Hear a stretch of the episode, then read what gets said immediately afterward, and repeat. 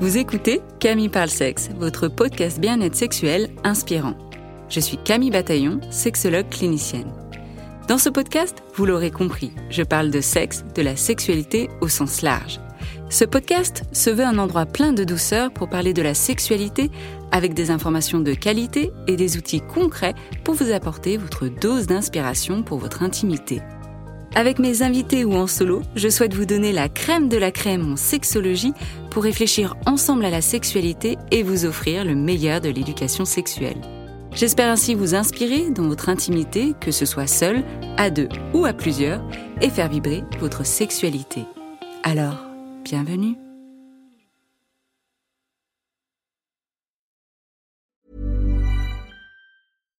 One size fits all seemed like a good idea for clothes. Nice dress. Uh, it's a it's a t-shirt. Until you tried it on. Same goes for your healthcare. That's why United Healthcare offers a variety of flexible, budget-friendly coverage for medical, vision, dental, and more. So whether you're between jobs, coming off a parent's plan, or even missed open enrollment, you can find the plan that fits you best. Find out more about United Healthcare coverage at uh1.com. That's uh1.com. Hiring for your small business? If you're not looking for professionals on LinkedIn, you're looking in the wrong place. That's like looking for your car keys in a fish tank. LinkedIn helps you hire professionals you can't find anywhere else, even those who aren't actively searching for a new job but might be open to the perfect role. In a given month, over 70% of LinkedIn users don't even visit other leading job sites. So start looking in the right place. With LinkedIn, you can hire professionals like a professional. Post your free job on linkedin.com slash people today. This is Paige, the co-host of Giggly Squad, and I want to tell you about a company that I've been loving, Olive and June. Olive and June gives you everything that you need for a salon quality manicure in one box. And if you break it down, it really comes out to $2 a manicure, which is absolutely insane. It's also so easy to get salon worthy nails at home with Olive and June. The difference between how your nails used to look when you did them yourself and now with the Manny system is a complete game changer. The best thing about Olive and June too is it's a quick dry. Dries in about one minute, lasts for five days, and full coverage in up to one to two coats. Visit oliveandjune.com slash perfectmanny20 for 20% off your first system. That's oliveandjune.com slash perfectmanny20 for 20% off your first system. Dans cet épisode, nous allons parler des relations de couple et surtout de la thérapie de couple. Pourquoi consulter?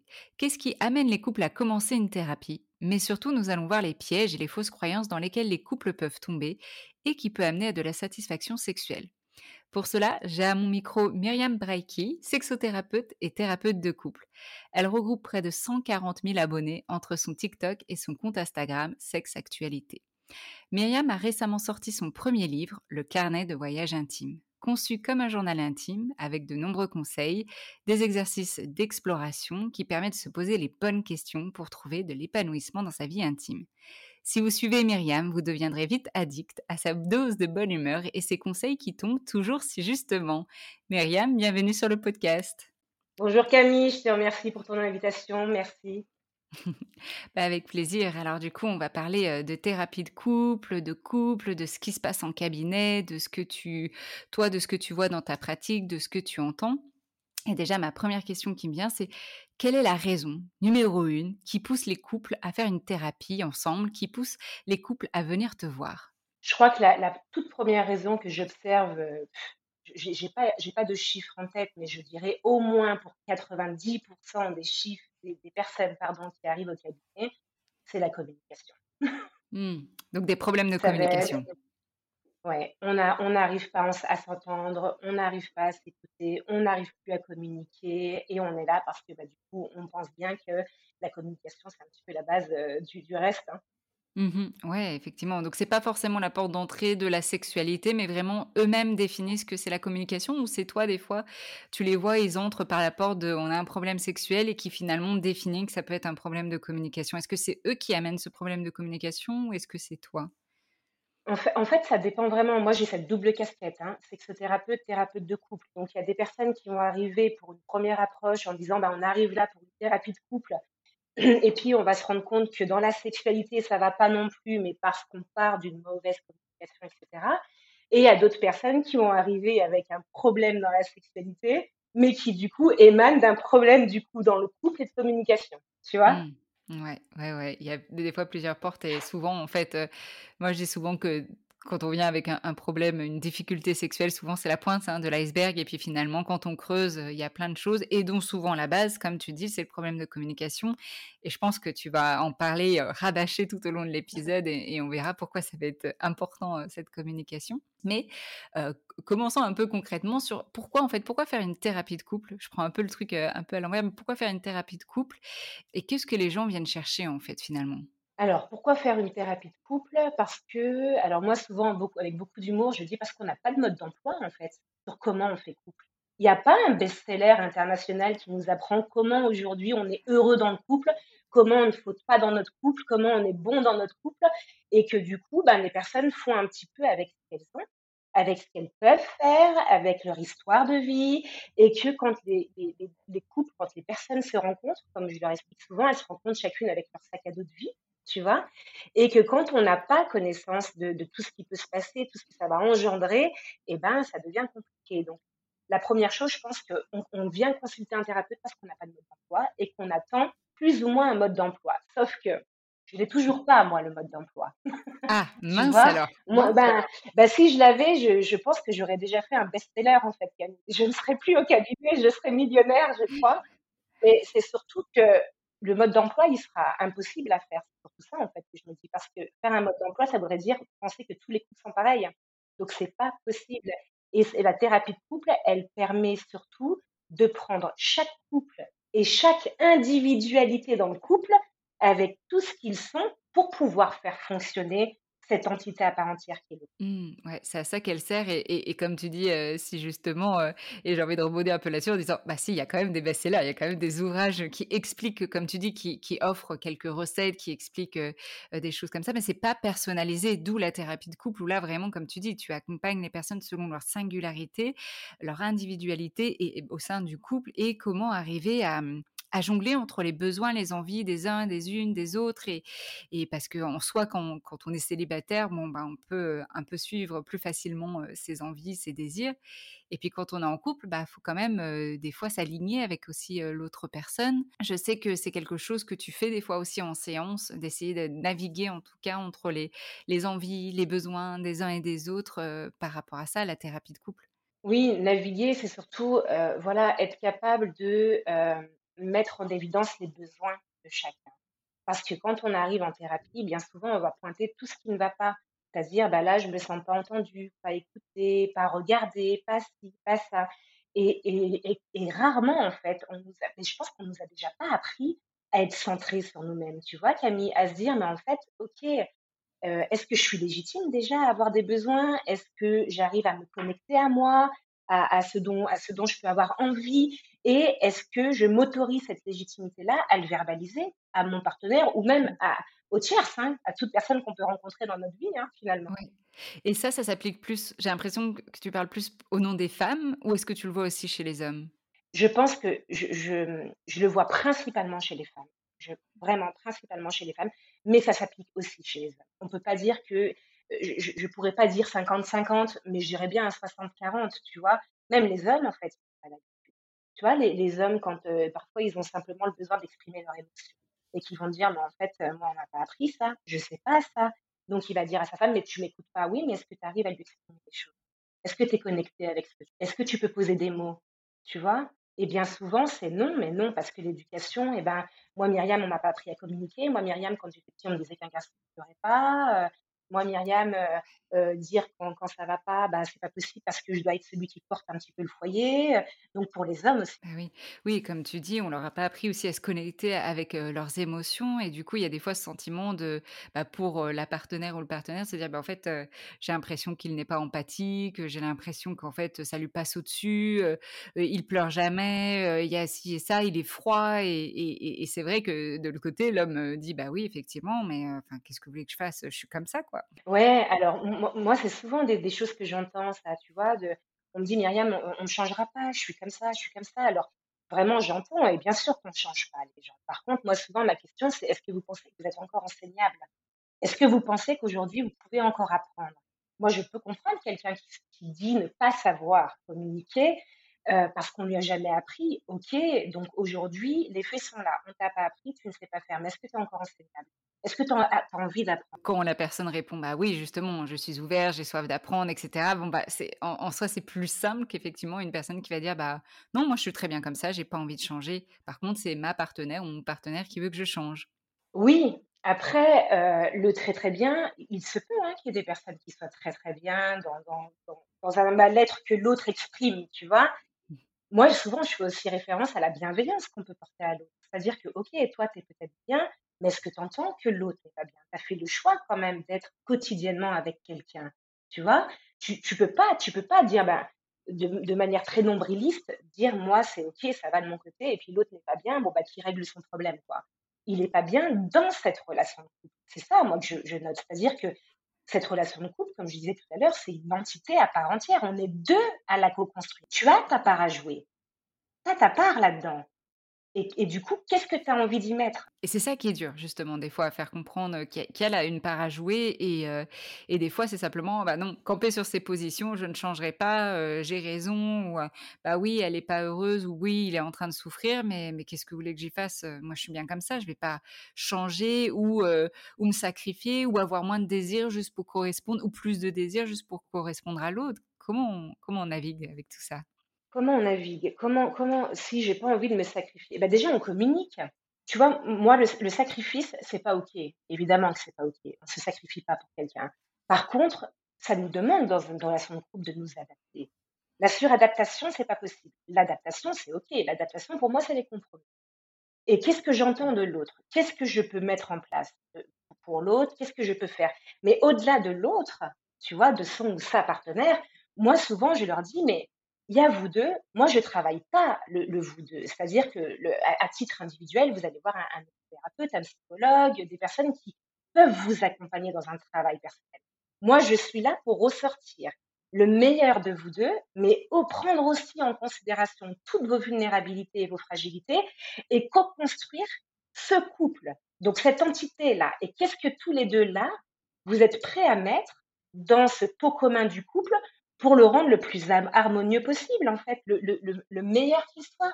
Donc, euh, bien sûr que l'idée, elle n'est pas de se sacrifier, mais elle est peut-être aussi d'apprendre parfois à sortir de notre zone de confort, tu vois? Ah, ça, je suis d'accord. Sortir de la zone de confort. Et, et c'est pas évident. Il y en a pour certains où, en fait, c'est peut-être pas le bon moment.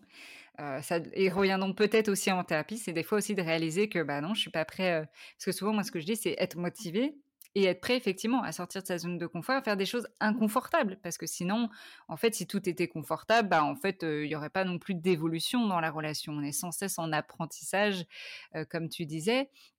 Et, du coup, donc il y a la motivation. Et des fois, pour certaines personnes, c'est de réaliser aussi finalement, bah, j'ai pas forcément envie de changer ou je suis bien comme ça pour le moment. Et donc, bah, de revenir plus tard si jamais aussi il y a, l'envie aussi d'évoluer. Parce que comme tu dis, finalement, si on commence une thérapie et qu'il y en a un ou l'autre qui est pas motivé, Enfin, je sais pas pour toi, mais je trouve qu'en fait, bah, on n'avance pas puisque la personne ne veut pas avancer. Donc, des fois, et, je reviens à cette question-là aussi, est-ce que des fois, le, principe de la thérapie, c'est aussi de pouvoir mettre des limites dans le sens où, bah là, on peut pas faire un accompagnement.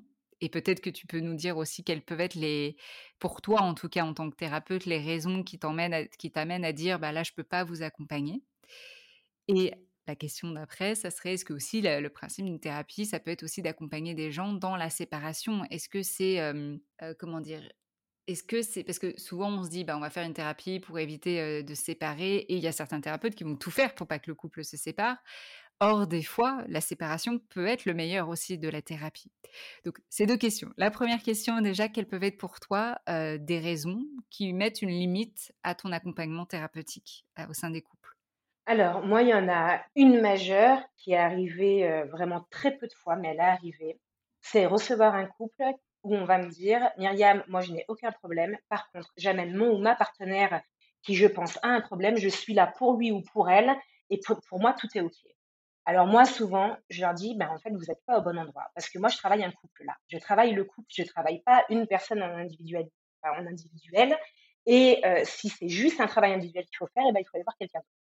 Donc, ça m'est arrivé une fois de dire, bon, bah là, en tout cas, moi, je ne me sens pas en capacité de, répondre à ce besoin-là, puisque là, vous ne en fait pas vraiment au bon endroit. chez un thérapeute de couple. On vient travailler le couple en l'occurrence. Et puis, euh, il peut m'arriver aussi de mettre fin à des thérapies qui sont déjà engagées. Quand je sens que c'est le moment qu'on s'arrête, en fait, il y, a des, il y a des couples qui s'attachent à cette thérapie, qui s'attachent, je pense, au thérapeute. Je pense aussi que ça les sécurise de se dire qu'ils vont voir le thérapeute une fois tous les mois et qu'on va être un peu là pour faire une espèce de médiation ou euh, vérifier que tout aille bien. Et moi, parfois, euh, sur des thérapies qui durent un petit peu et où je trouve en tout cas légitime de dire, bah, vous, quoi. Euh, d'arrêter, de dire faut qu'on arrête quoi. Et souvent ils me disent mais mais oui mais s'il y a encore des problèmes, en fait des problèmes dans le couple, on, on, va en rencontrer tout le long de notre vie de couple. Moi je leur dis aujourd'hui vous avez une boîte à outils. Voilà, vous l'avez à côté de vous, c'est tous les outils que je vous ai transmis. Prenez le temps de les exploiter, prenez le temps de les expérimenter. Parfois, vous serez bon, parfois, vous serez moins bon. Et c'est OK, ça aussi. Et si à un moment donné, ça ne va pas pour X raison, ma porte n'est pas fermée. Évidemment qu'on peut se revoir comme ça sur euh, une, fois et puis, et puis on s'arrête de nouveau.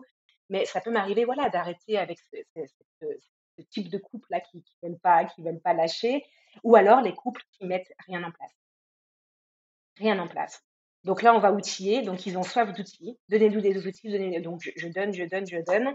Et puis, quand on fait un petit peu le point, OK, qu'est-ce qui a avancé ce mois-ci? Qu'est-ce qui s'est passé? Eh bien, rien. Est-ce que vous avez un petit peu communiqué? Ah bah non, on sait ici qu'on communique.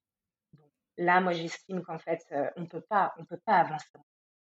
Une heure de séance mensuelle euh, et faire le point de tout ce qui n'a pas été. À chaque fois, on vient, on ramène les vieux dossiers, on met rien en place à côté. Et là, ça pour tout le monde. Et effectivement, il y a peut-être une histoire de timing aussi. Ouais. Et, je reprends une citation que je vais traduire en français qui est en fait le thérapeute ne doit pas faire plus que, que ses clients ou ses patients.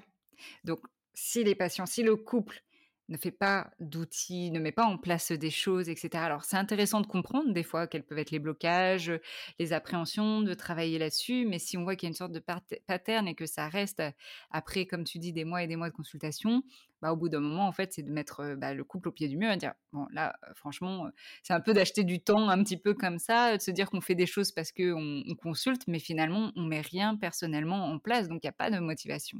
Oui, c'est exactement ça. Et puis les questionner aussi, surtout en disant bah, qu'est-ce qui fait qu'avec X consultations, des outils, etc., on soit tout le temps au point mort, quoi. On soit comme au démarrage, quoi. C'est-à-dire qu'il n'y a rien qui se passe? Et, souvent, on est aussi surpris hein, des, des, réponses qu'on peut avoir, hein, euh, le manque de temps, parfois bah, pas d'envie. Moi, je leur dis très souvent, je peux vous outiller tant que je veux. Si vous n'avez pas un tout petit peu d'énergie à mettre dans la thérapie et si vous n'avez pas envie d'absorber aussi un tout petit peu ce qu'on vous transmet, ben, et eh ben, vous, vous balancez de l'argent par les fenêtres, moi je perds en énergie et puis on mmh. n'avance pas. Quoi. C'est intéressant ce que tu dis aussi, l'énergie en termes, bah là pour les thérapeutes, euh, finalement, euh, euh, parce qu'effectivement pour ce genre de couple, là si on prend cet exemple-là, c'est vrai que ça draine l'énergie, vraiment on ressort de la séance, on est à vide parce qu'on sent qu'en fait le couple, bah, il est vide aussi, il met pas d'énergie, il met pas de choses dans sa relation. Et juste prendre de l'argent pour de l'argent, bah, comme toi et moi on est alignés là-dessus, c'est ça sert à rien parce que notre énergie elle est complètement basse. Et de mettre en fait de respecter ses limites aussi. On revient à ça en fait finalement à se dire, bah, et en plus on peut leur faire une faveur enfin, on leur fait de toute façon une faveur en les mettant au pied du mur, en leur disant, là, regardez, peut-être que vous voulez pas voir cette vérité en face, mais, mais là, il est important de, voir que bah, y a rien qui est mis en place. Peut-être que c'est pas le bon moment, peut-être que je suis pas la bonne personne, peut-être que bah, vous n'êtes pas fait pour rester ensemble. Enfin, il y a plein de d'hypothèses, mais en tout cas de nommer factuellement ce qui se passe, quoi. Oui, c'est très très important. Et du coup, donc ma deuxième question, qui était une grande longue, est-ce que la thérapie, c'est aussi tout faire pour que, bon, tu as déjà eu un élément de réponse, hein, mais pour que le couple reste ensemble, ou est-ce que la thérapie, c'est aussi accompagner des fois des couples à la séparation? C'est accompagner aussi des couples à la séparation. Ça fait partie de la thérapie, accompagner des personnes à la séparation, et ça m'arrive, ça m'arrive fréquemment aussi. Moi, ça, tu vois, je peux avoir tous les outils que je veux. Souvent, je leur dis, moi, je suis pas outillée pour remplir votre cœur euh, de sentiments pour, pour le partenaire. Ça, j'ai pas. Malheureusement, je n'ai pas. Ou heureusement, d'ailleurs. Euh, donc, on accompagne, enfin, moi, j'accompagne en tout cas aussi à la séparation pour vraiment que, que la séparation soit la plus, euh, j'ai envie de dire, la plus sereine possible, la plus comprise possible aussi, et de, et de s'apaiser de ça, d'avoir vraiment fait le tour avec le thérapeute, les questions on se les a posées, on a eu quelques éléments les uns les autres, et puis on part, euh, on part plutôt, j'ai envie de dire, tranquille, même si c'est jamais compliqué. Mmh. Mais en tout cas, on, on part en ayant des éléments de compréhension qui permettent de pas être dans une espèce de- d'amertume, de rancune vis-à-vis de l'autre. Et est-ce que par rapport à la séparation, est-ce que c'est le couple qui, amène ce sujet-là ou est-ce que c'est le, la thérapeute qui dit, bah là, écoutez, c'est le moment de se séparer? Moi, très souvent, ça a été le couple qui a amené. Très souvent, ça a été le couple, parce que dans, ma façon de travailler, et d'ailleurs, je le sais très très vite parce que je rencontre la première fois le couple qui sont tous les deux ensemble. C'est vraiment une prise de contact. Pour moi, c'est là où je leur explique un petit peu ma façon de travailler, les outils avec lesquels je travaille, comment, comment se passe la thérapie avec moi, et je leur demande aussi ce qu'ils viennent chercher pour voir si effectivement on s'aligne ou pas. Déjà, dans un premier temps, c'est aussi un moment où je leur dis, vous allez pouvoir vous faire votre propre avis ensemble. Voilà, parce que parfois l'alchimie, Camille, elle est là, elle est pas là, on ne sait pas, hein, et puis c'est comme ça. Et d'ailleurs, si l'alchimie n'est pas là, souvent je leur dis, si vous avez besoin, je vous donne des coordonnées, ne restez pas sans personne. Derrière, je les vois en individuel, une fois, chacun, pour avoir un petit peu leur propre lecture de ce qui se passe dans cette relation de couple et un petit peu avoir des éléments sur le, passif qu'ils ont eu, le, les relations amoureuses, affectives ou sexuelles, sexuelles qu'ils ont pu avoir, comment ils se sont construits, le schéma familial. Alors c'est très rapide, hein, en une heure, euh, il faut être euh, très succinct dans ce qu'ils disent. Et c'est souvent là, dans l'entretien individuel, que j'apprends. Et ben moi, je viens pas pour réparer quelque chose, Myriam. Moi, je viens pour m'aider à me séparer. Je viens parce que j'ai un amant, j'ai une maîtresse. Donc c'est là, en fait, on a des éléments de réponse. Mais c'est très important pour moi de leur rendre aussi ce qui leur appartient.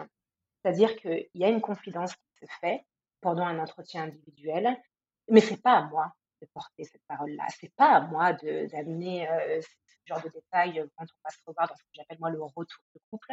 Et là, moi, ma façon de travailler, c'est surtout de les amener à, à réfléchir comment aborder la chose, comment ils vont pouvoir se réapproprier ce qui leur appartient là, et puis comment moi je peux être accompagnante aidante. Pour que les choses puissent se dire euh, tranquillement et, comme tu dis, en fait, euh, quand il y a des choses confidentielles, des secrets aussi qui sont révélés en séance individuelle, c'est effectivement pas à la thérapeute ou au thérapeute de révéler ça en, séance en couple, mais c'est bien euh, du coup euh, au couple, enfin à la personne d'amener ça et donc c'est aussi ça l'accompagnement. Parce qu'en fait, tu es là, comme tu disais, pour le bien du, couple. Donc, dès qu'il y a des secrets et surtout des choses comme des tromperies ou j'ai plus envie de m'investir dans le couple, bah, la relation doit le savoir finalement. Eh oui, la relation doit le savoir, ou même, même sexuellement, hein, quand on va vous expliquer qu'il y a eu un peu de forcing, que c'est créé des blocages, parce que ça n'a pas pu être dit en couple. euh, voilà, tout ça, euh, tout ça, c'est important que la personne, voilà, trouve les bons mots pour l'amener. De nouveau, se sente légitime déjà de l'amener, parce que moi, j'insiste sur ça. Vous êtes légitime, ça vous appartient, et qu'à un moment donné, il faut qu'on puisse avancer tout ça. Et moi, comment je peux être, euh, voilà, comme, comme je disais, soutenante là-dedans et accompagner aussi la parole, Mm. puisse être transmise et compris. Et compris, et entendu, entendu et compris. Et du coup, ça fait une belle transition aussi sur euh, les red flags, en fait, les signaux qui montrent que le couple bah, n'est pas au mieux de sa forme, justement. Est-ce que est-ce que tu as des, comme ça, des indices, des indicateurs, des signaux qui te, qui te font dire que là, le couple, euh, ouais, il n'est pas au, top du top, quoi? Il peut y avoir des signaux au niveau de la posture déjà pour les cabinets. Je vois hein, quand euh, les personnes ne se regardent pas du tout, quand elles sont très éloignées, quand elles s'adressent qu'à moi, alors qu'elles parlent de, du ou de la partenaire et que c'est moi qu'on regarde. J'ai la sensation d'être moi le partenaire ou moi la partenaire. Donc moi, je, je, guide, ok? Là, c'est à elle que vous adressez ou à qui vous vous adressez. Et red flag pour moi, c'est à partir du moment où euh, je où la personne où elle commence à me dire je, fais pour, je me sens pas libre d'eux, j'ai pas l'espace pour, euh, il y a plus du tout de communication, je me sens pas entendue, euh, pas écoutée, où on sent qu'il y a une espèce de toxicité comme ça qui est sous- sous-jacente, une espèce d'emprise comme ça sur l'autre. Ou pour moi, ça c'est des vrais red flags et, euh, c'est vraiment, j'essaye de, de, leur- permettre d'en prendre conscience, dire voilà, moi je ressens quelque chose, je penser. Euh, voilà, je, me rends compte que là, vous vous êtes adressé à moi quasiment tout le long. Vous n'avez pas du tout regardé alors que c'est elle dont vous parlez. Euh, quand ils sont aussi beaucoup dans le, dans le tu, le tu qui tue, hein, de notre ami Jacques Salomé, euh, et qui vont, euh, mais t'as pas fait ci, mais t'as pas fait ça, ou voilà, dans, dans beaucoup de critiques, et pas du tout dans, dans, dans, dans, des choses où ils valorisent la place de ce qu'ils apportent, euh, et, et ce pourquoi ils sont en couple, tu vois. Mm. ça peut faire partie un petit peu des red flags. Bien que pour moi, les red flags, ils peuvent être red flags aujourd'hui et tout à fait, voilà, évoluer et Ça peut être devenir, travaillé. et voilà, d'être travaillé et, et de, de complètement disparaître de la relation. parce- Qu'on a envie de changer et de plus être dans, dans, dans justement ces signaux-là. Et, euh, et du coup, pour être dans le pratico-pratique aussi de la thérapie de couple, combien de séances ça prend pour faire tout ça Euh, Quelle est la fréquence pour les personnes qui se demandent justement, qui sont en, en hésitation euh, de consulter? Qu'est-ce que tu leur dirais? C'est très, très difficile en fait de donner une fréquence parce que euh, moi, je me rends compte euh, qu'il y a des couples. Alors, nous, initialement, enfin, moi en tout cas, je suis formée à ce qu'on appelle de la thérapie brève. Donc, je ne suis pas censée avoir les personnes, accompagner les personnes au euh, plus d'un an, euh, c'est pas possible, c'est beaucoup trop long. Euh, pour autant, eh ben, il va y avoir une minorité de couples que je vais accompagner, même, j'ai même fait deux ans, hein, parce que, euh, arrivent, et puis qu'il y en a certains qui ont 20 ans de vie commune, et qu'on va partir sur un manque de communication, puis derrière, on va parler de sexualité, et puis après, ça va être les enfants, et puis finalement, chaque séance, eh ben, euh, il faut, j'ai envie de dire, traiter eh ben, 20 ans, quoi. 20 ans. Et puis d'autres personnes qui arrivent même parfois avec des, couples tout récents, et qui ont aussi beaucoup à traiter. Moi, la thérapie brève, on est normalement sur une moyenne de 7-8 séances pour que les choses aillent déjà un peu mieux. D'accord? Euh, Il y a des couples, moi, qui m'ont surpris, en fait. Vraiment, où je me suis dit, ah tiens, ça va être long, il y a beaucoup de choses. Alors ça, c'est mon dialogue interne, hein, évidemment. hein. Et puis finalement, euh, ils mettent une énergie de fou. Il y a une prise de conscience. Il y en a qui reviennent en séance en me disant, mais oh, la séance précédente, Myriam, j'ai tellement pris conscience de certaines choses, elle m'a boosté. Euh, je, je, j'ai travaillé ça entre-temps sur moi, j'ai fait ci, j'ai fait ça. Et on avance à une vitesse que moi-même, j'aurais même pas espéré à la première rencontre. Et puis, ça va très vite. Quatre, cinq séances, c'est fini. Et puis, j'ai d'autres couples où je me dis, ah, ça va peut-être aller vite. Et puis, on sent beaucoup de résistance et ça, ça prend plus de temps. Et puis, on, C'est important de le dire, effectivement, que ça prend, c'est pas en deux, trois séances, parce que des fois, des personnes disent Ah oui, mais moi j'ai déjà consulté euh, des thérapeutes de couple. Ah oui, alors combien de séances? Oh, bah une, deux, trois, puis voilà, ça n'a pas fonctionné. Non, en fait, c'est qu'il faut beaucoup plus de séances que ça, et puis il faut un investissement, comme tu disais, et la motivation finalement, parce que c'est vrai que en fait, dès qu'on accompagne des personnes qui sont motivées, peu importe, il y a toujours des changements qui se font, même peut-être qui avancent progressivement pas à pas, mais c'est beau, comme tu dis, il y a des couples qui, euh, qui nous surprennent euh, vraiment. Et, pour les personnes qui disent, et, je sais que tu avais fait un post là-dessus, et j'avais réagi aussi dessus en amont sur, bah, en fait, une thérapie, ça coûte cher. Donc, pourquoi faire une thérapie? Ça coûte trop cher. Alors moi, ben, je vais répondre quelque chose que toi-même tu réponds déjà Camille. Hein, donc c'est tes mots à toi, c'est-à-dire vous verrez combien coûte le divorce. Hein, ça c'est tes mots. Moi souvent, oui, oui, ça coûte cher une thérapie. Ça peut coûter cher du moins et en même temps, euh, qu'est- qu'est-ce qu'on fait? Est-ce que effectivement on continue de se détruire, euh, on ne s'outille pas, et puis bah, effectivement, comme tu le dis très justement, une séparation, ça coûte cher, mais ça coûte cher pas que, que, que financièrement, bon sang. Parfois, quand il y a des, séparations, alors j'ai envie de dire déjà psychiquement, psychologiquement, euh, pour, pour la personne elle-même, et puis ça coûte cher parfois aux enfants, et ça coûte cher, enfin ça coûte cher pour beaucoup de monde, quoi. Qu'on me- on ne peut pas le mesurer financièrement, mais bon sang, c'est bien plus cher qu'une séance qu'on va payer euh, physiquement, tu vois, avec de l'argent. Et puis, euh, on met de l'argent dans beaucoup de choses aujourd'hui, et c'est comme si notre santé mentale, euh, elle elle avait pas, elle avait pas de place pour qu'on puisse investir. Alors que pour moi, je passe ma santé mentale en priorité, et c'est ce qui me permettra d'être bien dans tout le reste. Tu vois ce que je veux dire? Ouais. Puis moi, j'ai surtout envie de dire qu'au-delà de l'argent, vraiment, tu vois, enfin, c'est même pas l'aspect pécunier pour moi, c'est tout ce que ça peut coûter derrière de pas avoir compris certaines choses, pas, enfin, je trouve ça dommage. Et puis, je trouve surtout dommage qu'on est capable aujourd'hui de consommer mille choses et de pas consommer euh, de la santé mentale, quoi. Ouais. ouais, comme tu dis, prendre soin de soi, prendre soin de son couple, euh, bah, ça a un coût, mais comme plein de choses qu'on est prêt à payer aujourd'hui et qui n'a peut-être pas le même impact finalement sur du long terme. Tu vois, peut-être se dire euh, faire du shopping, ça a peut-être un impact sur du court terme, mais du long terme, bof, alors que prendre soin de soi et de sa relation de couple, l'impact, il est vraiment sur, sur du long terme. Donc, ok, ça c'était important de le dire aussi. Donc, on a parlé un petit peu de, la fréquence, de combien de temps ça peut durer, du motif de consultation, de certains signaux. moi, je voulais revenir aussi maintenant, si on, parle, on aborde un peu plus les, concepts et les, les, croyances avec lesquelles les couples arrivent. Et tu disais qu'en cabinet, tu en as fait d'ailleurs un poste, qui a cette notion de comptabilité en termes de sexualité que les couples utilisent en fait comme s'ils étaient des comptables. Ils, comptent en fait leur rapport intime. Est-ce que tu peux nous expliquer un petit peu plus cette notion et, et, quel est l'impact en fait finalement de compter? Mais alors, cette notion, très souvent, je la retrouve en sexothérapie.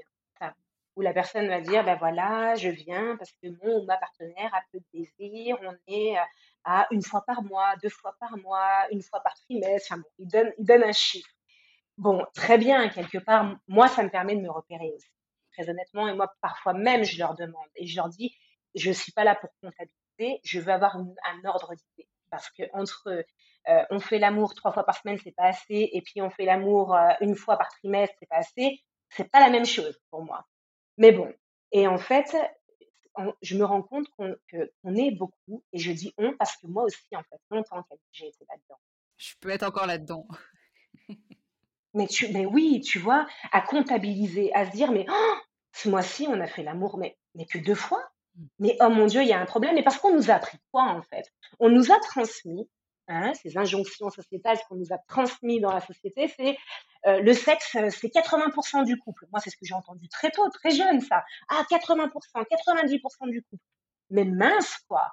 Et et, tu vois, on, est enfermé là-dedans, donc on va se dire quoi? On va se dire, bon, ben là, je suis euh, anormal parce que, et j'ai tant de relations par mois, etc. Et c'est drôle parce que tu parles du poste que j'avais fait où j'avais regardé une étude justement IFOP où ils avaient interrogé, alors je ne sais plus exactement le nombre de couples, et puis je me disais, ok, très bien, ils ont interrogé tant de couples, et puis on était sur deux fois et demi, euh, je crois, par semaine, deux ou deux fois et demi par semaine. Et en, faisant, en lisant l'étude, je me suis dit, mais mais en fait, ils ont interrogé qui? Mmh. Qui ils ont interrogé? Est-ce qu'ils ont interrogé euh, des jeunes couples qui ont euh, quelques mois de relation de couple et qui effectivement peuvent avoir une sexualité très très très fréquente parce que c'est nouveau? Est-ce qu'ils ont euh, interrogé des couples qui ont peut-être 20 ans, 30 ans de vie commune et qui ont peut-être une sexualité un petit peu moindre? Est-ce qu'ils ont interrogé des femmes en postpartum, des hommes aux troubles sexuels? Qui est-ce qu'ils ont interrogé en fait? Et ça, on l'a pas. On l'a pas. Donc pour moi déjà, c'est faux c'est faussé cette étude, elle n'est pas OK, tu vois. Et puis je me dis, maintenant, on va transmettre ça à des personnes qui vont se dire, mais waouh, je suis à, mes deux fois et demi à peu près, donc mon couple va bien. Ou à contrario, oh mon Dieu, j'ai un problème, je suis à moins de deux fois, quoi. Et on nous transmet ça. J'ai été là-dedans. Ça, je m'en suis libérée aujourd'hui en me disant, bah, ok, tu as fait l'amour ce mois-ci peut-être deux fois, mais parce que euh, t'étais peut-être naze, t'as été submergé de l'eau, t'as fait d'autres choses. N'empêche que ton couple, il tient pas qu'à ça. Qu'aujourd'hui, on traverse des choses qui ont autant d'importance, voire peut-être parfois plus que la sexualité. Tu vois, d'avoir quelqu'un de présent, de soutenant, de contenant, à l'écoute, de communicant, pour moi déjà ça a encore plus de place, même si effectivement la sexualité a toute son importance pour moi dans la relation de couple. Et puis, euh, euh, on s'enferme là-dedans et les gens arrivent avec. Moi, souvent, je leur dis, mais la fréquence, elle en fait. Qu'est-ce qui est le mieux? De faire l'amour, euh, allez, quatre fois par semaine parce qu'il faut faire quatre fois par semaine et puis que ce soit euh, simplement en gros pour la forme, ou bien d'avoir peut-être un rapport sexuel par quinzaine et que ce soit explosif, la connexion elle soit tellement forte, tellement chouette. Qu'est-ce qui est le mieux? Et moi, souvent, je leur dis, moi, ce qui me fait rêver, c'est peut-être une fois par quinzaine et que ce soit une connexion fou et explosif, que euh, trois fois par semaine parce qu'il faut faire l'amour et que c'est comme ça que ça fonctionne un couple qui est heureux. Quoi. Bah oui, parce que la fréquence ne veut pas dire la qualité. Quoi. Il y a des couples des fois qui arrivent et qui disent ah bah nous notre couple va bien effectivement parce qu'on le fait trois fois par semaine. Euh, déjà moi, si je me réfère à mon, expérience personnelle, je suis oh, trois fois je suis en sueur déjà moi trois fois par semaine je suis là où là là c'est trop pour moi. Mais mais ces statistiques, comme tu dis, à qui, qui, à qui ils ont demandé? Parce que honnêtement, c'est pas ce qu'on voit en séance. Alors on pourrait se dire, bah peut-être parce que justement ces couples vont mal, mais non, je pense qu'ils sont très représentatifs justement de quand on cherche une normalité, même s'il y en a pas. Mais je pense qu'ils correspondent bien plus à cette moyenne qui est très très loin du 2,5 par semaine. Je sais pas où ils vont trouver ces couples, vraiment. Euh, je sais pas. Mais mais Puis d'ailleurs, il y avait, alors j'ai plus son nom, hein, mais il y avait un, un, un, sexologue clinicien qui expliquait, il disait, mais en fait, en fait toutes ces expertises-là, en plus, elles sont hyper fausses parce que on a tous tendance à aller vers la hausse quand on répond à ces questionnaires-là. Mmh. Bizarrement, les hommes ont un sexe de 20 cm dans, dans, ces expertises-là, tu vois, alors, alors que c'est complètement faux. Et je pense qu'on a tendance à monter. Si moi, j'étais peut-être à deux fois semaine, ou un peu plus, je me dirais, bon, allez, je note trois parce que c'est entre les deux, je vais noter trois. Tu vois, hop, je vais aller vers le haut, quoi. Et c'est pas représentatif, pas du tout, du tout. Souvent, moi, je leur dis la norme, la bonne norme, c'est la vôtre, en fait. Si elle vous met pas en souffrance, c'est la vôtre. Point. Et que ce soit, tu sais, j'ai un couple que j'ai reçu il y a, il y a deux, trois semaines, là, et puis elle disait, je viens, je viens pour, ils ont 20 ans de vie Et elle me dit, je viens parce que je voudrais vibrer un peu plus, mettre un peu de piment. Et je ne sais pas pourquoi, moi, tout de suite, je me suis dit, elle me parle de sexualité. Tu vois? Mmh. Et donc, je leur dis, puis du coup, l'intimité, comment ça se passe? Parce que j'avais fait, moi, le lien, comme ça. Puis elle me dit, mais l'intimité, Myriam, on n'en a plus. Dis, ah bon? Elle me dit, mais ça fait dix ans qu'on fait plus l'amour avec toi. Mmh. D'accord, lui, pareil, dit, oui, oui, c'est ça, dix ans.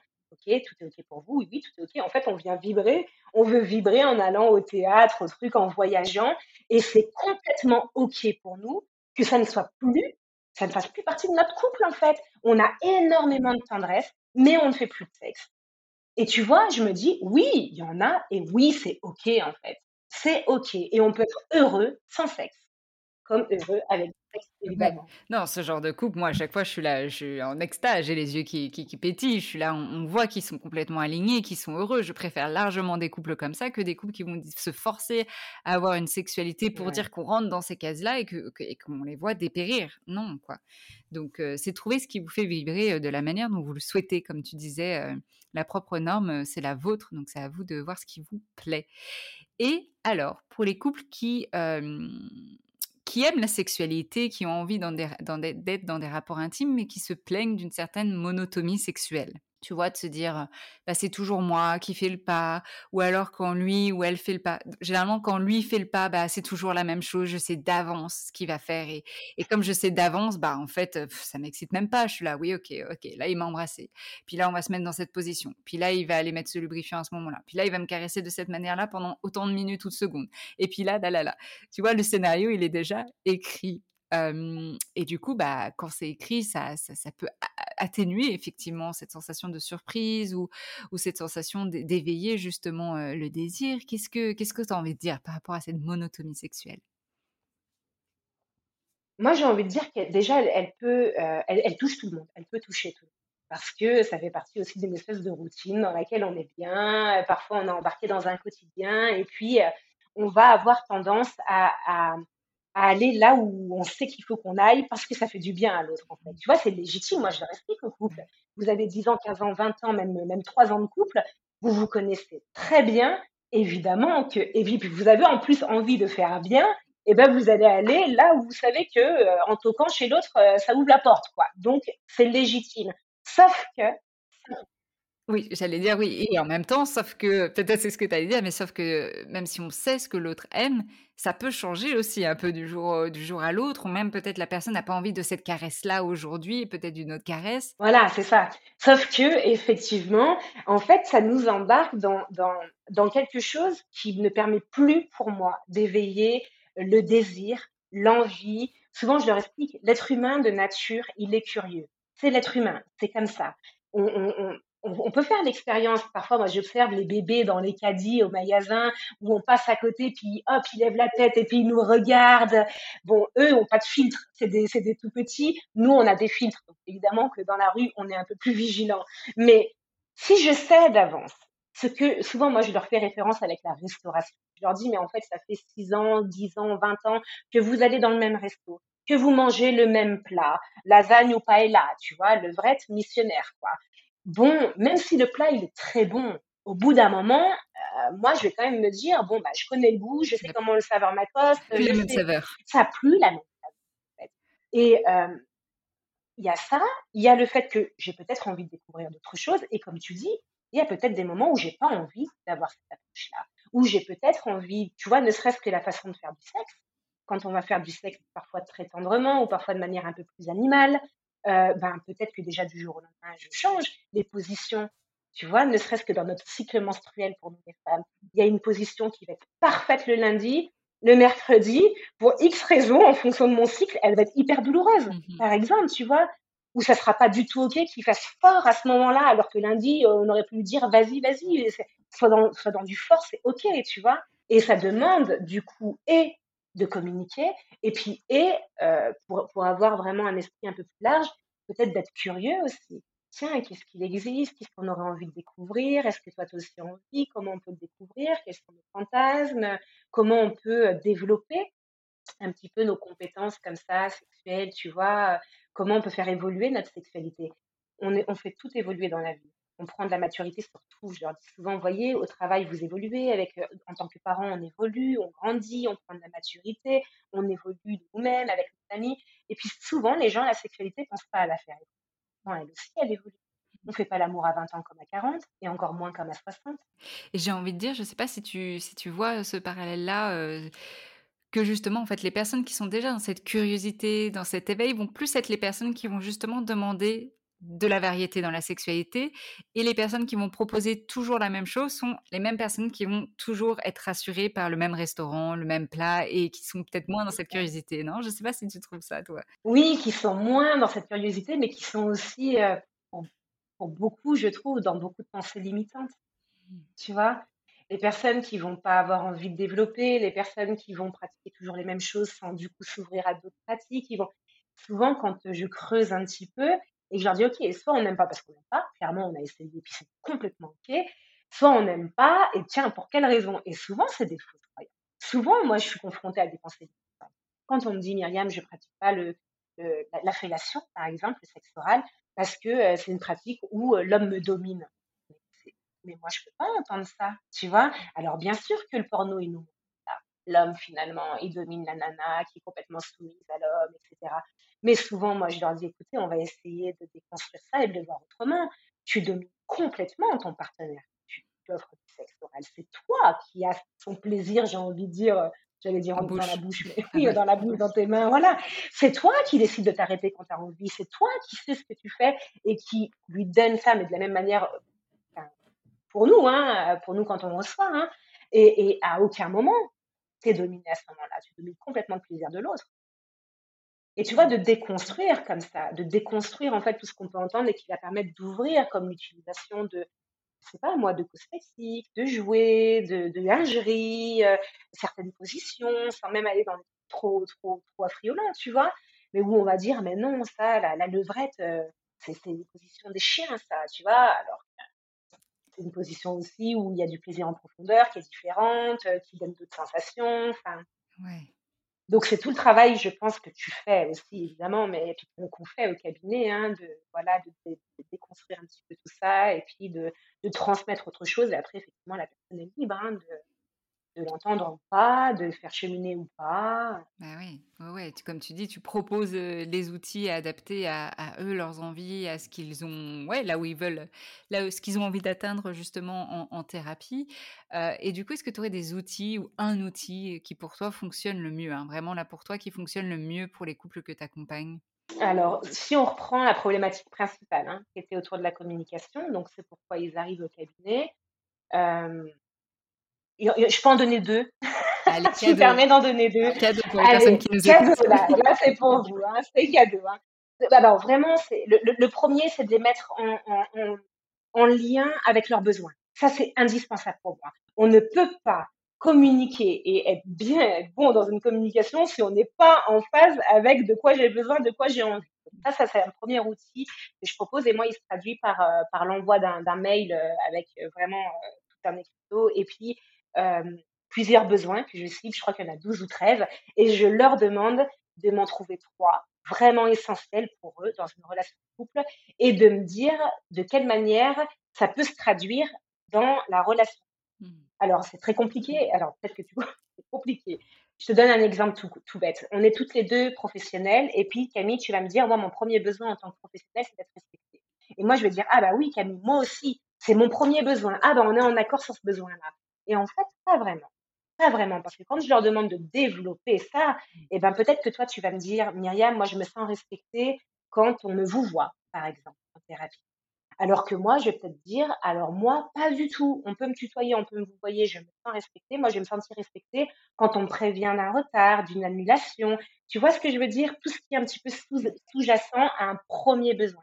De quelle manière ça se traduit? Comment tu te sens aimé dans, ce comment tu te sens? respecté, entendu et Qu'est-ce que le mot respecter veut dire pour l'un et pour l'autre? Parce qu'effectivement, ça peut être le même mot. On peut se dire c'est la même définition, mais non, en fait, chacun va mettre sa définition selon ses valeurs, selon son bagage. comme tu dis, par exemple, là, pour le respect, on peut être cinq personnes qui, pour qui c'est important le respect et on va te donner cinq définitions différentes, tu vois. Et cinq manières de sentir respecté différentes, tout à fait.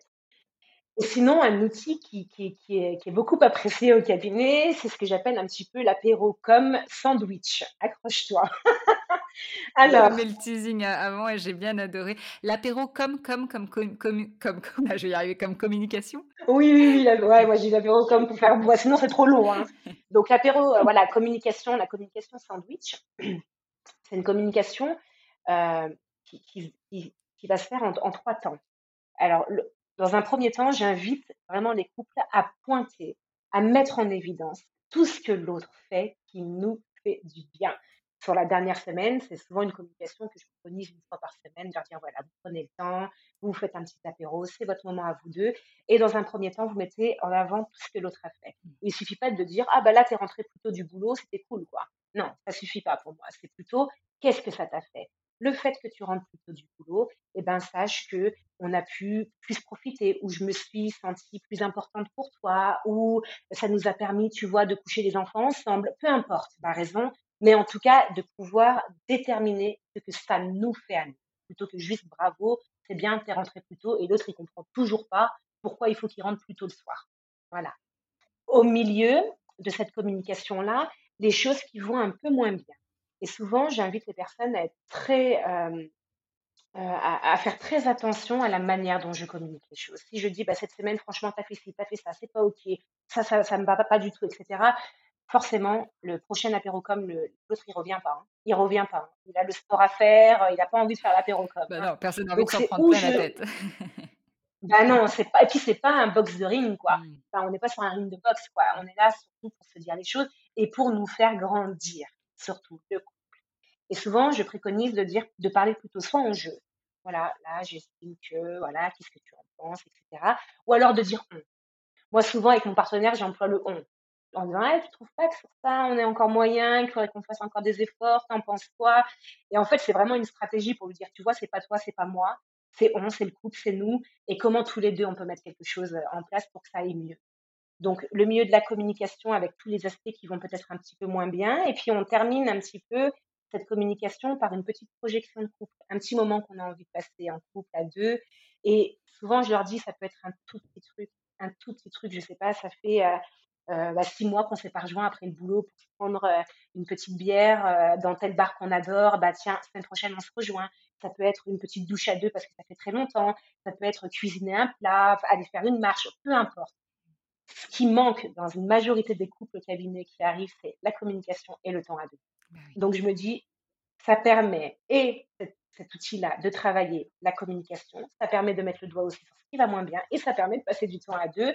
Et normalement, on n'est déjà pas trop mal sur ce premier outil. Ah bah surtout si on le fait chaque semaine, si chaque couple le fait chaque semaine, c'est vraiment euh, génial quoi. Euh, ça c'est vrai que je, je, le recommande plus. Alors moi je le mets plus à une fois par mois parce que c'est ça, ça va être ça aussi ma question, parce que les couples peuvent être motivés, mais il y a un moment où en fait ils lâchent un petit peu, et, et, je me dis que des fois une fois par semaine c'est trop leur demander. Alors bien sûr après tu peux leur dire, tu peux te dire bah, mmh. quelle valeur tu mets au niveau de ton couple, mais souvent pour commencer en tout cas quand ils n'ont pas eu cette habitude-là, je dis une fois par mois et ensuite une fois que c'est bien mis installé, on peut ajuster et mettre même à une fois par semaine.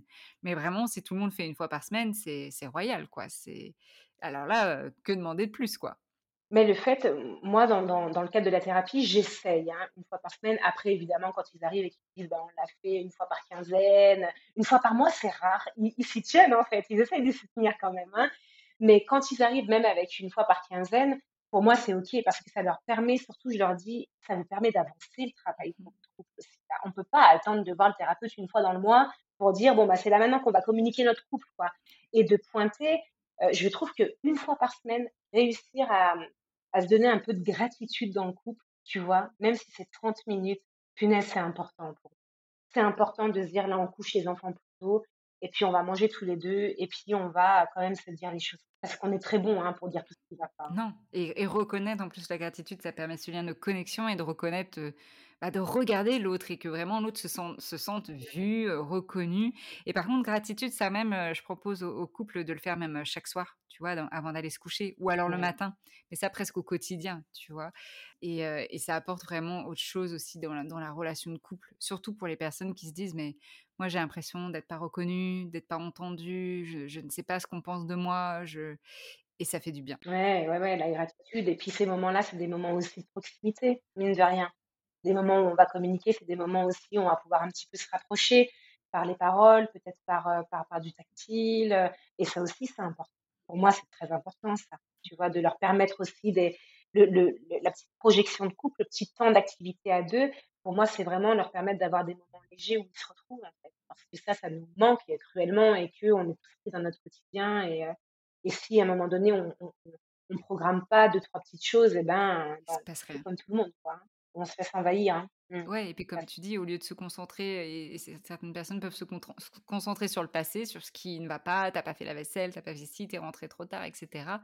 Mais ce moment de projection, c'est rare aussi de juste se dire où est-ce qu'on a envie d'avancer main dans la main ensemble? Est-ce qu'on peut avoir des projets, même des projets court terme? Est-ce qu'on peut voir notre mmh futur ensemble? Et des fois, c'est ça qui peut manquer à certains couples finalement, d'être focalisé sur tout ce qui ne va pas ou, le passé, et puis pas plus avoir ces moments-là de projection. Donc, euh, je trouve ça très intéressant ton apéro comme sandwich. ouais, de la légèreté, de la légèreté. La, vie euh, aujourd'hui, notre quotidien, il est, bourré, bourré de, contraintes aussi, de devoirs, de, plein de choses, hein, et de pouvoir aussi s'autoriser ces moments de légèreté et, et vraiment les faire vivre ces moments-là. Pour moi, c'est très très important. Et alors, ma question finale. Si les gens devaient retenir qu'une chose de la sexualité et ou de l'éducation sexuelle, qu'est-ce que ce serait selon toi? Une seule chose, Camille, oh là là La première qui te vient, c'est pas forcément la plus importante. Ok, alors la première qui me vient, c'est euh, qu'il n'y a pas de normes. Il n'y a pas de normes dans le sexe. Je crois que c'est la première chose qui me vient en tête. C'est-à-dire que arrêter avec ces normes, ces chiffres, ces ci, c'est ça, il n'y en a pas, c'est du fake, ou en, ou en tout cas, c'est pas la vôtre, et c'est la vôtre qui est la bonne. Voilà, voilà moi en tout cas ce que j'ai envie de dire de la sexualité. Ouais, donc retenez qu'une chose, c'est que la norme, c'est la vôtre, on s'en fiche du reste, quoi. Le reste euh, vous importe peu, euh, concentrez-vous sur vous et votre couple et ce que votre couple a besoin et envie. Merci pour ça, euh, Myriam. du coup, est-ce que les gens peuvent te retrouver? Et puis aussi, avant ça, est-ce que tu veux dire quelques mots pour ton livre que tu viens de sortir quand même? Ah, alors, le, petit carnet, euh, carnet de voyage intime, c'est un carnet que j'ai réalisé euh, parce que je me suis rendu compte qu'il n'existait pas euh, de journal, en gros, intime pour les adultes. Donc, tu vois, toujours cette continuité de pouvoir encore un peu rêver, écrire, noter. Et que en, en, sexothérapie, moi, très souvent, je préconise d'écrire. Très souvent. Écrivez, notez, mettez votre état d'esprit, essayez de noter, de repenser les choses, etc., pour qu'on puisse avancer, parce que bah, voilà, parfois c'est tout emmêlé dans la tête. Et ce carnet, il a été conçu euh, pour retracer en fait toute notre intimité euh, donc je parle au moment de l'adolescence à peu près là où je démarre le, carnet jusqu'à aujourd'hui.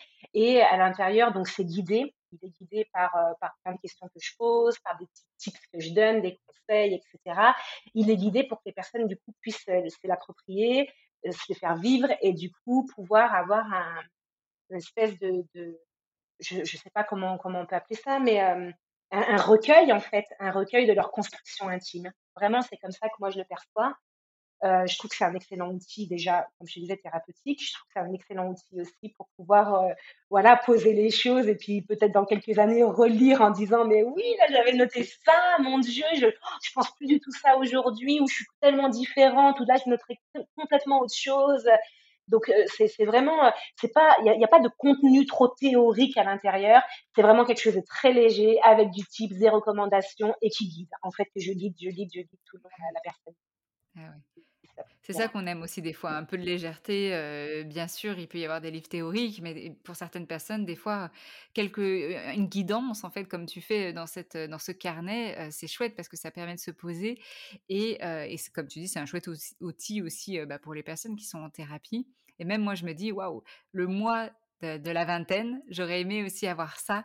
Et pour, comme tu dis, le regarder aujourd'hui, euh, dix ans après, de me dire, ah ouais, ça, ça a complètement changé, ou ah ouais, je pensais comme ça, ou ah ouais, tu vois, le palmarès, euh, le palmarès euh, des, des- je sais plus comment tu Des l'avais appelé, mais orgasmes. des, des dates. Ça, mais je l'aurais fait pendant mon, mon- ma dating life. je- enfin, c'est ce que je faisais déjà hein, sur papier. Alors après, bien sûr, euh, il y a des plus et des moins. On va dire, c'est pas, pas l'idéal euh, des fois de noter les gens, etc. Mais l'idée, c'était plus de se concentrer sur son plaisir ou ce qu'on a aimé, vraiment comme une sorte d'introspection qui nous livre finalement ce qu'on apprécie au moment T, puisque bah, ça peut changer, comme on disait, euh, du jour au lendemain, ou ça peut changer au fil, de- au fil des ans, quoi. Mm. Et alors les gens, s'ils veulent te retrouver, s'ils veulent consulter avec toi, où est-ce que ça se fait? Alors, ben, sur mon site internet, s'ils veulent consulter, alors très très honnêtement, je, suis très full cabinet, donc c'est important quand même de le dire. Aujourd'hui, tu vois, on est ce podcast euh, là, on est octobre et, et, je n'ai pas de disponibilité pardon, avant 2023. Je n'ouvre pas de créneau. Donc, mon objectif principal, si tu veux, c'est pas forcément, en tout cas, euh, de, faire de la séance, mais si les personnes ont besoin, évidemment, c'est possible euh, donc via le cabinet ou en visio. Et puis ensuite, on peut me retrouver sur mon compte Instagram sex, S-E-X, du bas, actualité, et sur TikTok, où on met un peu plus de légèreté. En fait, TikTok, il nous freine. Instagram, c'est beaucoup, beaucoup des posts que je, que je mets écrits, avec quelques petits reels comme ça. Et puis, euh, par contre, TikTok, là, je m'éclate plus sur euh, des trucs très courts, des formats très courts, et puis euh, en vidéo, et uniquement en vidéo, puisqu'on n'a pas la possibilité de faire de Bah oui, ouais, euh, le TikTok, c'est ce que je disais en intro, je disais la dose de bonne humeur et des bons conseils. C'est vraiment sur le TikTok où on peut euh, vraiment euh, euh, percevoir euh, tout ton dynamisme, ta bonne humeur. et, vraiment, bah, comme tu dis, c'est des courtes vidéos, donc on ressent tout de suite son boost avec plein d'informations. Donc merci beaucoup pour tout ton travail, Myriam, et merci pour cet échange passionnant. Je te souhaite une bonne continuation. On se tient au courant pour la suite. Merci à toi Camille pour ton invitation. Merci aux auditeurs là qui ont dû nous écouter euh, pendant ce podcast là. Et puis bah, effectivement, euh, peut-être à bientôt sur un autre podcast. Yes, salut Myriam, bonsoir à tout le Ciao. monde. L'intention de cet épisode était que vous puissiez découvrir un peu plus euh, bah, ce qu'est une thérapie de couple, pourquoi euh, les couples vont en thérapie, qu'est-ce qu'ils peuvent apprendre, quels sont les outils qui peuvent être proposés, quelle est la démarche, voilà, plein de choses en fait finalement. Et comment déconstruire aussi euh, des croyances euh, qu'on peut avoir et qui peuvent nous limiter euh, justement dans cette évolution de couple, comme le disait si bien Myriam. Si vous dites pourquoi pas pour faire une thérapie de couple, bah, je vous invite à en parler avec votre partenaire, voir ce qu'il en est pour lui ou pour elle, et puis ensuite de chercher un ou une thérapeute de couple qui puisse vous accompagner dans ce processus-là. Euh, si cet épisode vous a fait penser à quelqu'un ou si vous avez dit bah tiens j'ai une amie euh, qui pensait faire une thérapie de couple, elle hésite, euh, ou mon frère ou un voisin, etc. Bah, je vais lui partager cet épisode. Allez-y, partagez ce que Myriam Braiki euh, nous a, a échangé tout au long de cet épisode. Si aussi cet épisode vous a plu ou de manière générale si le podcast vous plaît et que vous ne l'avez pas encore noté sur votre plateforme d'écoute, que ce soit sur Spotify, sur Apple, que vous n'avez pas encore mis votre commentaire, des étoiles ou un cœur, mettez pause. Allez tout de suite euh, mettre un commentaire, mettre euh, un avis, mettre vos petits cœurs, vos petites étoiles, je me répète. Mais euh, c'est vraiment important pour la visibilité du podcast et pour continuer à finalement diffuser ces échanges. Donc si vous l'aimez, si vous prenez du bon temps à écouter ce podcast, on a tous et toutes à y gagner à euh, ce qu'il soit bien référencé et visible pour continuer euh, ce travail-là euh, ensemble. Et je vous remercie du fond du cœur de le faire. Et si vous l'avez déjà fait, merci pour le temps, parce que je sais que ça demande du temps, même si ça prend 2-3 secondes, bah, ça demande quand même de votre temps, d'arrêter ce que vous faites pour le faire. Donc merci, merci pour ça. Nous pouvons bien sûr échanger sur mon compte Instagram euh, Camille Parlesex où je partage également des informations sexo. Alors n'hésitez pas à me suivre, n'hésitez pas à aller faire un tour sur mon site internet camillebataillon.com ou sur ma page LinkedIn, Camille Bataillon, où je partage justement aussi les actualités du podcast. Et en attendant de revenir dans vos oreilles, je vous souhaite à tous et à toutes de belles expériences intimes.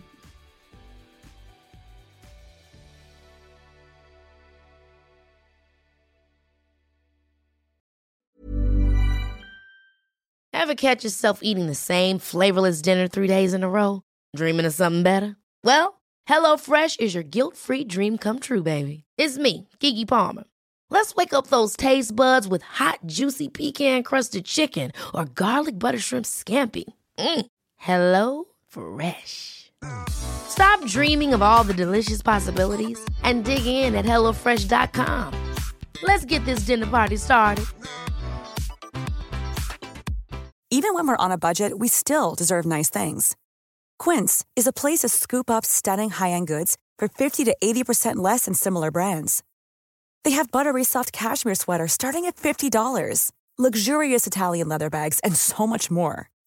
Plus, Quince only works with factories that use safe, ethical, and responsible manufacturing. Get the high-end goods you'll love without the high price tag with Quince. Go to quince.com/style for free shipping and 365-day returns. Mom deserves the best, and there's no better place to shop for Mother's Day than Whole Foods Market. They're your destination for unbeatable savings, from premium gifts to show-stopping flowers and irresistible desserts. Start by saving 33% with Prime on all body care and candles. Then get a 15-stem bunch of tulips for just $9.99 each with Prime. Round out Mom's menu with festive rosé, irresistible berry chantilly cake, and more special treats. Come celebrate Mother's Day at Whole Foods Market.